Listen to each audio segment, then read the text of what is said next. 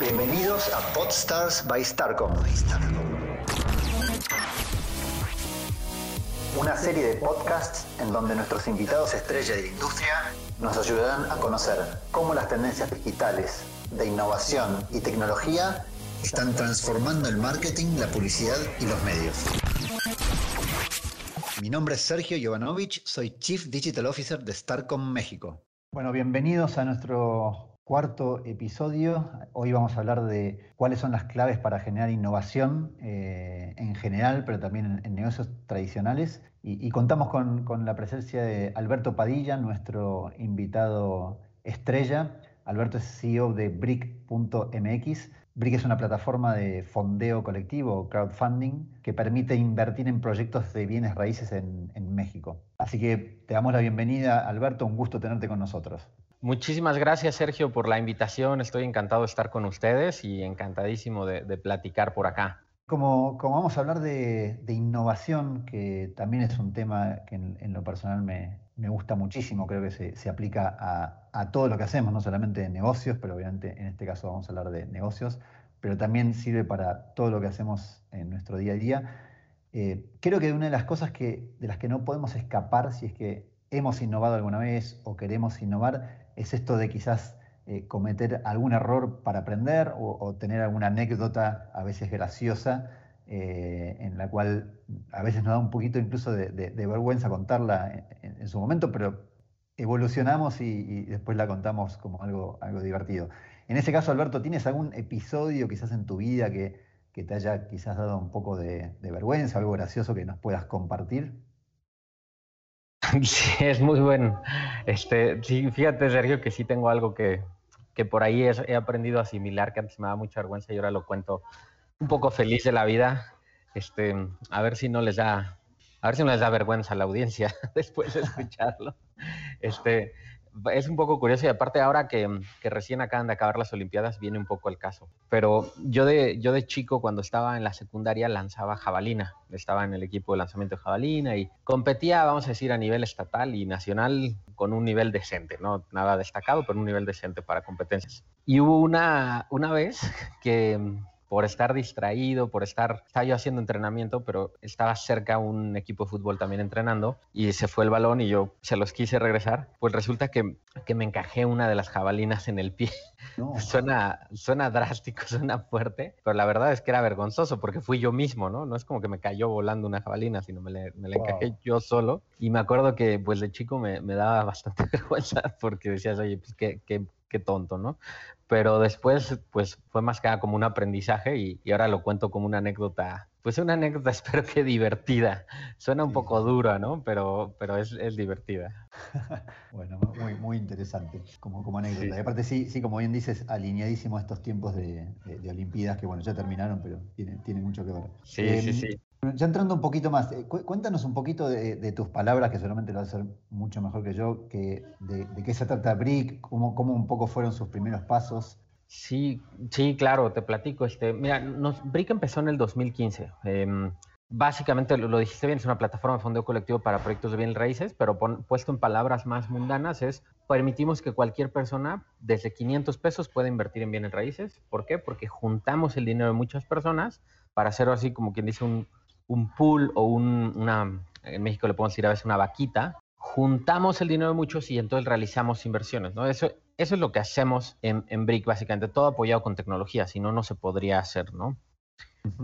Y empezó justamente, va a sonar muy cliché, ¿no? Porque como que dicen que, que, así debería ser la innovación, que debes empezar resolviendo un problema actual, un problema tuyo. La realidad es que sí empezó medio cliché porque sí era un problema un problema nice to have nuestro. ¿Qué quiere decir? Que nosotros queríamos, em, nosotros queríamos, nosotros me refiero a mi socio y yo, queríamos invertir en bienes raíces, pero la realidad es que no nos alcanzaba. ¿Qué pasó? Lo que pasa es que, bueno, un poco la historia viene más atrás porque tuvimos un emprendimiento de base tecnológica que lo pudimos vender, ¿no? Tuvimos la fortuna de venderlo a un corporativo francés muy grande y en ese momento, como bien dicen los emprendedores, al principio como emprendedor no tienes dinero, ¿no? Lo único que tienes son ganas y tiempo, pero dinero nada. Cuando tuvimos la fortuna de vender la empresa, tuvimos por fin cash y entonces todos los socios empezamos a invertir y una de las inversiones que hicimos fue bienes raíces. Entonces dijimos, oye, quiero seguirlo haciendo, quiero hacerlo más. Y dijimos, ¿por qué no nos juntamos y empezamos a comprar inmuebles entre los socios, o sea, juntos nosotros? Pero nos dimos cuenta que también no es como que nos habíamos vuelto, ya sabes, los multimillonarios con la venta. Nos alcanzó para comprar uno cada quien y ya está. Pero queríamos seguirlo haciendo. Entonces dijimos, si nos juntamos, tal vez podemos juntar suficiente para comprar otro entre los tres. Y después dijimos, oye, ¿por qué no invitamos a más amigos y que no solo sea entre tres, que sea entre 15, entre 10? Y después dijimos, oye, ¿por qué no lo hacemos abierto? Y empezamos a investigar qué, qué había así en otros países y nos dimos cuenta que no no éramos así los, los genios como de, de, la innovación que se nos había ocurrido primero que a nadie. Ya había otras partes del mundo en donde esto sucedía y dijimos, oye, creo que esto tiene bastante solidez para hacer un buen negocio, por lo menos en México y Latinoamérica eh, al respecto. Y fue que así es como decidimos empezar Brick, ¿no? Súper, súper interesante. Este, y, te iba pronto relacionado quizás con los últimos tiempos tan especiales ¿no? de, la, pandemia y bueno, eh, muchos cambios que tuvimos a nivel social y económico. Eh, ¿Cómo un poco les afectó esto a, ustedes? Y no sé si quizás también te encontraste con, problemas totalmente inesperados, problemas nuevos dado este contexto.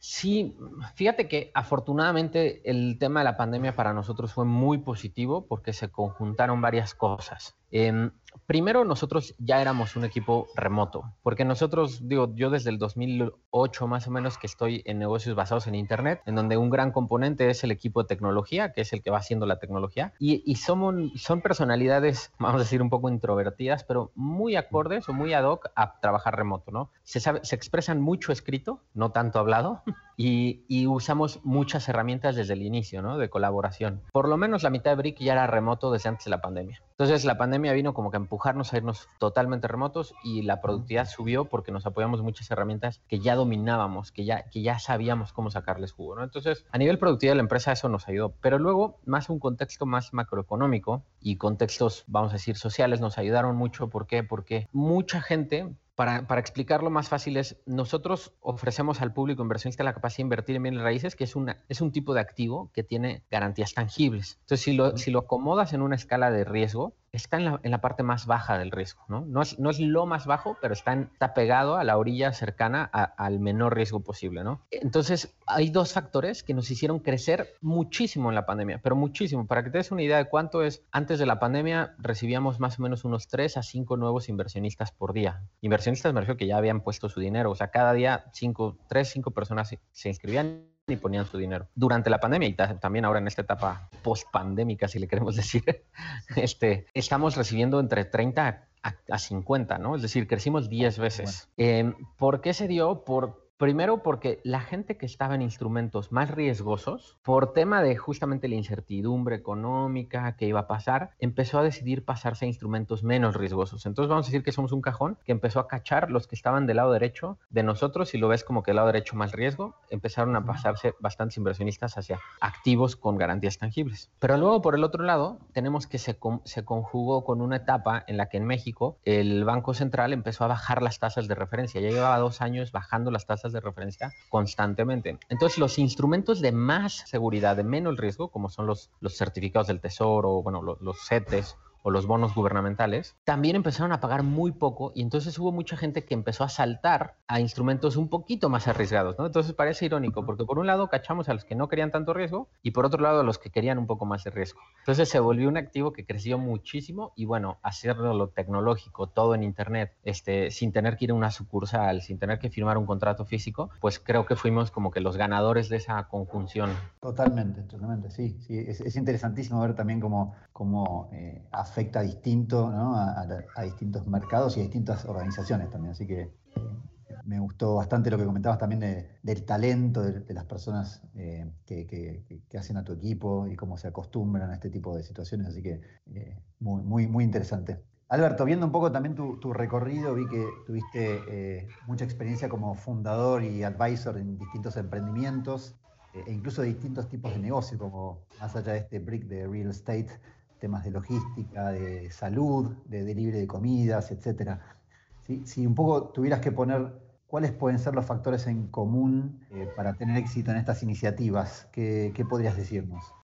Mm, es, suena, la pregunta a una gran pregunta que si tienes la respuesta, tal vez eh, tienes la, clave, ¿no? Pero, sí, sí, la del millón de dólares. Mira, te, lo puedo contar. Obviamente ya he tenido algunos intentos fracasados y otros exitosos, entonces como que puedo empezar a, identificar qué, ¿no? Em, principalmente yo te diría que el factor más importante es la resiliencia y la pasión que le pone el equipo fundador, porque las, las, startups o las empresas, vamos a decir, de muy temprana creación o de etapa muy temprana, que dependen de un factor tecnológico en donde casi casi es o la rompes o muere, ¿no? No hay, no hay tintas medias, es o, todo o nada. Em, dependen muchísimo de la capacidad del equipo de encontrar el cómo sí.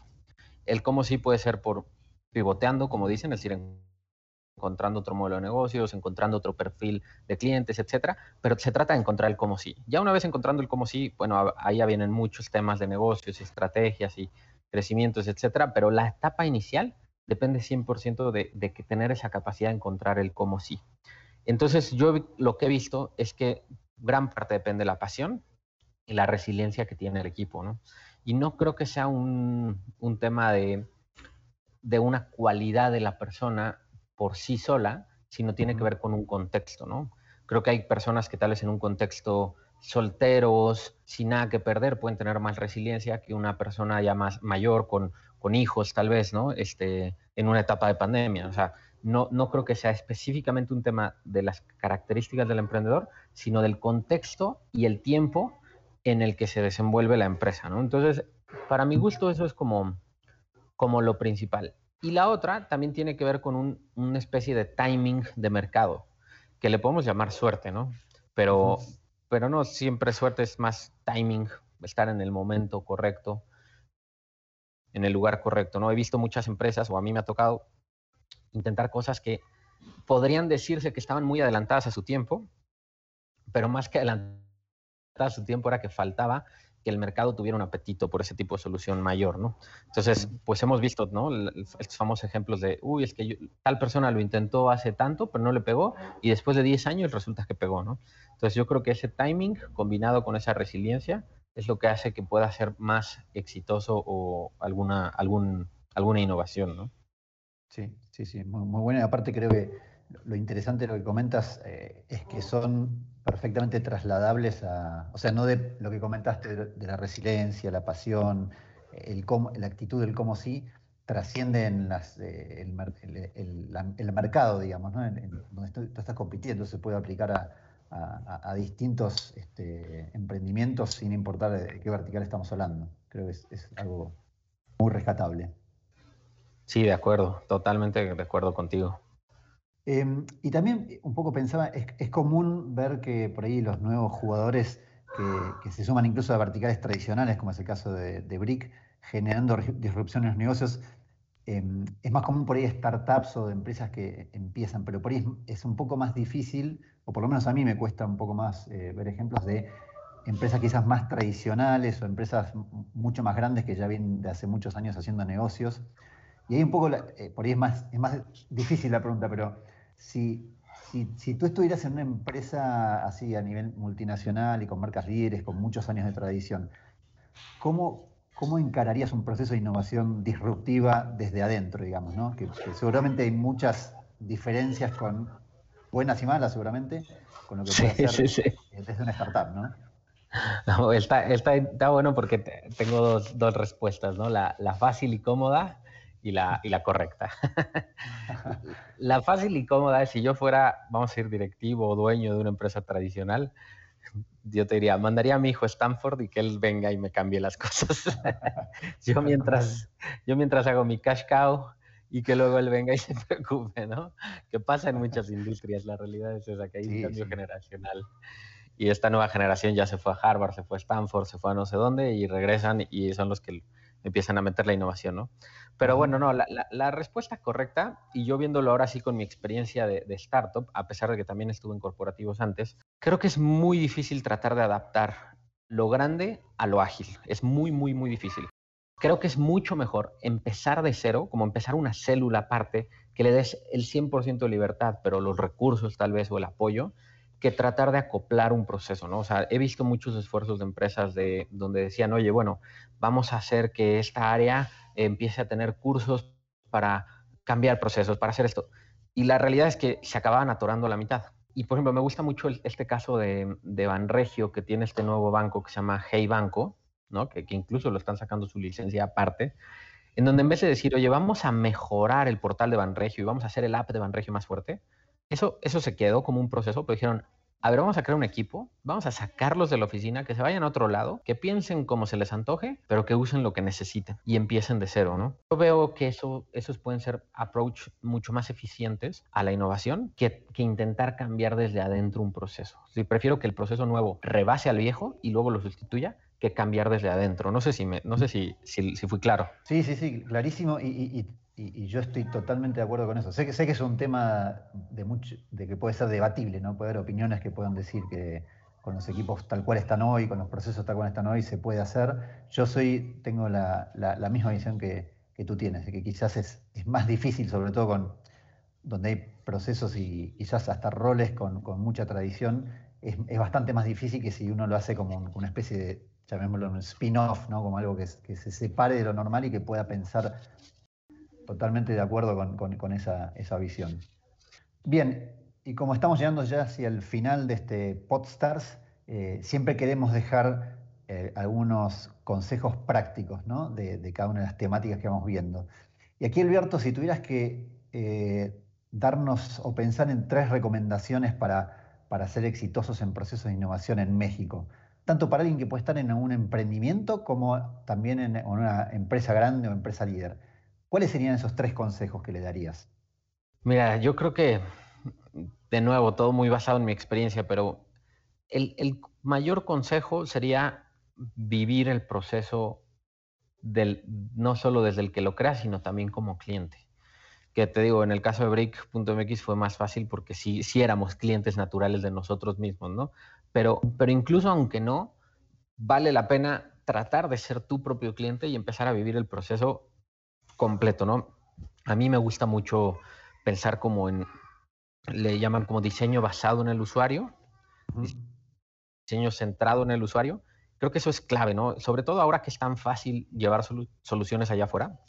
Es difícil saber qué, hacer que peguen, ¿no? Pero tenerlas afuera es fácil, ¿no? Entonces, primero es pensar en el usuario, en el cliente y tratar de ser uno para vivirlo tal cual, ¿no? Ese, esa es una. La otra, eh, el otro, la otra recomendación, bueno, ah, no sé, a mí me gusta, a mí no me gusta apantallarse por todos los espejitos que crea un ecosistema de innovación, ¿no? En los, sistemas, en los ecosistemas de startups, sobre todo, no paras de ver que si levantó tantos millones, que si la nueva ronda, que en el centro están sin mucho, sin mucha carnita, ¿no? O tal vez sí, pero nada más por el tamaño. A mí lo que me gusta es tratar de olvidarme de esos reflectores y asegurarme que, que, que lo que estoy desarrollando funciona por sí solo, que no requiera de un reflectores, llamémosle, para empujarlo a fuerzas al mercado, sino que sea el propio mercado el que por, por gusto te jale, ¿no? Y obviamente después vendrá el tema de marketing y todo, en donde no solo te jalan, sino lo empujas y ahora sí entra como mantequilla, ¿no? Pero, pero a mí me gusta eso, ¿no? Tratar de pensar que, que la solución por sí sola tiene que agregar mucho valor como para que sea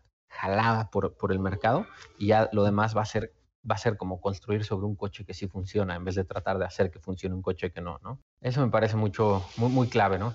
La otra cosa que me he dado cuenta es el tema de la cultura del equipo con el que trabajas, ¿no? Ese sería mi tercer consejo.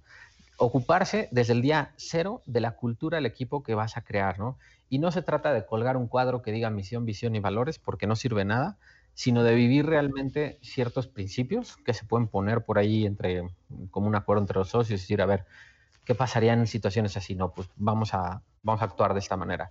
Eh, y, esos, esos, esas actuares te pueden decir como qué principios están rigiendo tus decisiones y tratar de permearlos a cada persona que entre a tu equipo, porque al final del día, como decíamos, ¿no? en temas de innovación, de emprendimiento, la gente es la que va a hacer la diferencia en, en el inicio y, y, en el largo plazo, ¿no? Pero en el inicio va a ser el que diga si va o no va. Entonces, tener una cultura bien marcada desde el inicio eh, creo que facilita mucho el camino hacia adelante. Excelente, excelente. Este, también muy, muy buenos los consejos, porque también creo que son aplicables a, todos los que nos están escuchando, sin, sin, importar si estamos hablando de un negocio que está empezando hoy o, están en un negocio hace mucho tiempo y, quieren seguir mejorando e innovando. Así que de, muy, muy interesantes tus, consejos, Alberto. Bueno, estamos como estamos llegando al final, como decía, y la verdad que te, quiero agradecer muchísimo por el tiempo, por la, por la apertura de contarnos eh, tantas anécdotas desde, la jabalina hasta, hasta cómo realmente fue, fue tan exitoso Brick. Y bueno, invito a todos también a, entrar al Brick para conocer un poco más, porque realmente yo la vi y, me pareció eh, tremendamente interesante lo que hacen, las propuestas. Así que eh, nuevamente muchísimas gracias, Alberto. Aquí nos despedimos entonces. No, muchas gracias a ti, Sergio. Encantadísimo, encantadísimo de, participar y de, aventar por ahí algunas ideas. Espero que si se acuerdan, no se acuerden así como, ah, el de la jabalina, sino que se acuerden del contenido, del contenido de lo que hablamos. Pero bueno, este, gracias por el espacio y encantado. No, por favor, un, gran placer. Bueno, eh, nos despedimos entonces y los esperamos para nuestro próximo episodio. Muchísimas gracias a todos.